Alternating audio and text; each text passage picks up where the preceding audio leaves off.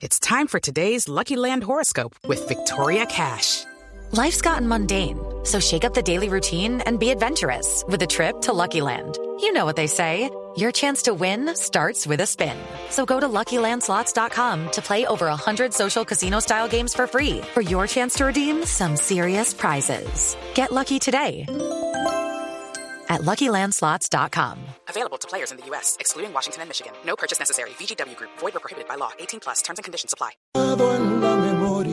Los frutos que hoy recoge la Fiscalía al encontrar los despojos de tres de los desaparecidos en el Palacio de Justicia el 6 y 7 de noviembre del 85 y las investigaciones que por tortura se inician de manera formal en contra de 14 militares retirados, entre ellos cuatro generales de la República, tienen como génesis el trabajo que empezó a adelantar hace ya cerca de una década la doctora Ángela María Buitrago, que fue la fiscal cuarta delegada ante la Corte Suprema de Justicia, que en su gestión logró, entre otras cosas, sentencias en los casos del coronel Luis Alfonso Plazas Vega y Jesús Armando Arias Cabrales por desapariciones durante la retoma del Palacio de Justicia. Doctora Ángela María Buitrago, muy buenas tardes. Buenas tardes, ¿cómo estás?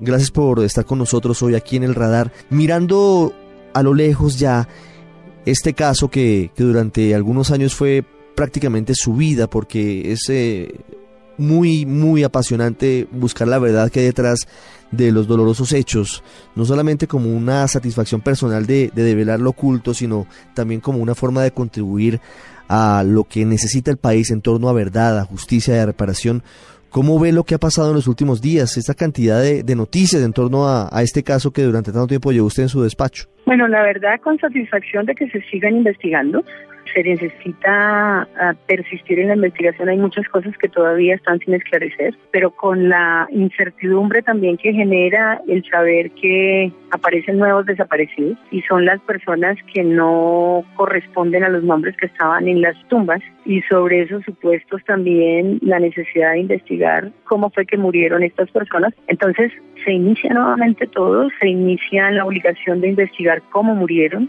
se inicia la obligación de saber por qué están enterrados en sitios diferentes, con nombres diferentes, y precisamente en las, en las grandes desapariciones, eh, uno de los procedimientos habituales es el ocultamiento a través también de suplantaciones de identidad, y creo que ese es un tema que abre otra hipótesis de investigación para encontrar qué pasó, para inclusive saber qué fue lo que pasó con la entrega de esos cadáveres en particular, porque parece que los cadáveres que se entregaron y fueron esos sitios fueron reconocidos por los familiares. Entonces, digamos que esta es una nueva etapa que tiene más retos investigativos, más confrontaciones y obviamente la búsqueda de mayores responsabilidades.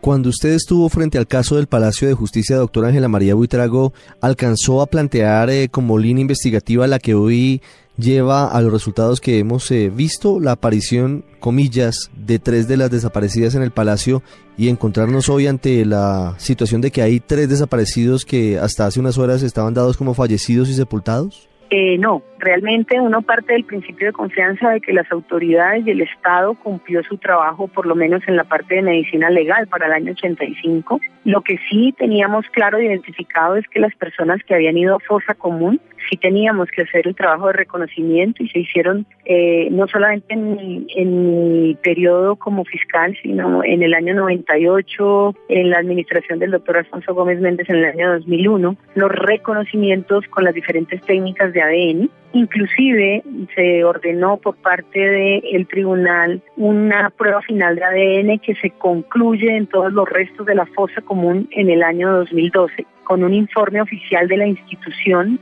y por parte del director de medicina legal, que se han hecho todas las pruebas y que no hay un solo resto que haya quedado sin revisar y que no hay correspondencia con los desaparecidos. Entonces, digamos que era claro que en la fosa era necesario verificar qué era lo que estaba pasando, quiénes estaban enterrados, a pesar de que sabíamos que había identificadas 16 personas plenamente, porque no estaban quemadas en el momento en que se ordena por los jueces militares la inhumación en fosas comunes y se estaba averiguando las personas que pues parcialmente estaban reconocibles o que ya tenían un grado de descomposición muy alta para el año 98.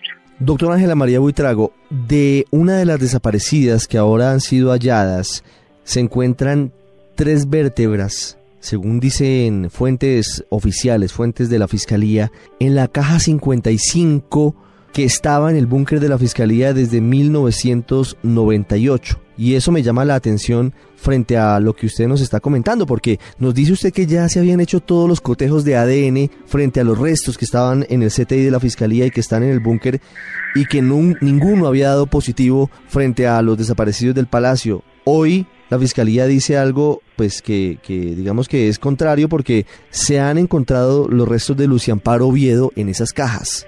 ¿Qué opinión le merece? Pues la verdad, digamos que sorprende que haya tres informes en donde dan por concluido el muestreo de todas esas cajas y de todos esos restos.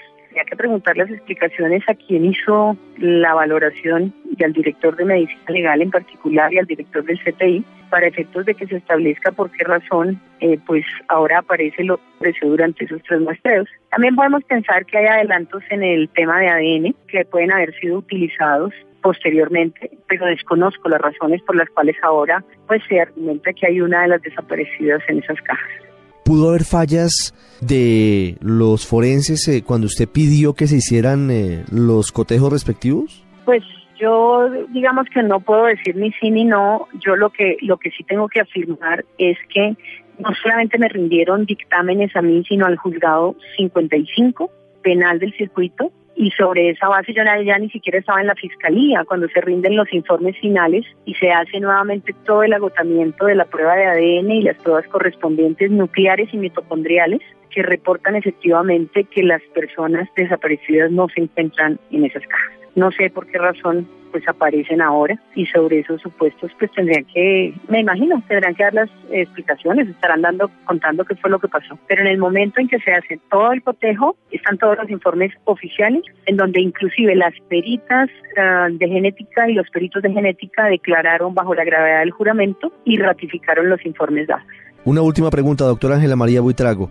A usted la sacan de la fiscalía porque había citado indagatoria a tres generales retirados del ejército por el asesinato de Carlos Horacio Urán, magistrado de la Corte en esos mismos hechos, a Rafael Hernández, a Carlos Alberto Frasica y a Jesús Armando Arias Cabrales. En los últimos días, la Fiscalía llamó a indagatoria a 14 militares, entre ellos dos de los tres que usted había citado indagatoria por la muerte de Carlos Horacio Urán, hablo del general Frasica y el general Hernández, por las torturas a Yolanda Santo Domingo y Eduardo Matson Ospino, además del conductor Orlando Quijano. ¿Qué opinión le merece esta nueva línea que se abre por torturas en el caso del Palacio de Justicia? A ver, esa no es una nueva línea. Yo compuse las copias por las torturas que se reportaron en Yolanda Santo Domingo, en Eduardo Matson en ah, Orlando Quijano, pero además también en otras personas que fueron torturadas, como otra persona que fue detenida en Zipaquirá y llevada a la escuela de caballería, José Rubiano Galvis. Y sobre esos supuestos, esas copias se han compulsado desde el año 2008 para efectos de que se indagaran las torturas a las que eventualmente hubieran podido ser sometidos de acuerdo a las narraciones que ellos daban. Y hasta ahora veo pues una decisión de la Fiscalía quien me complace mucho que por lo menos se investigue qué fue lo que pasó. Y además la Corte Interamericana también ratificó el tema. De hecho, el Estado colombiano fue condenado por esos mismos hechos. Doctora Ángela María Buitrago, muchas gracias por habernos acompañado hoy en el radar. No, Ricardo, un gusto. Todos los muertos de la mía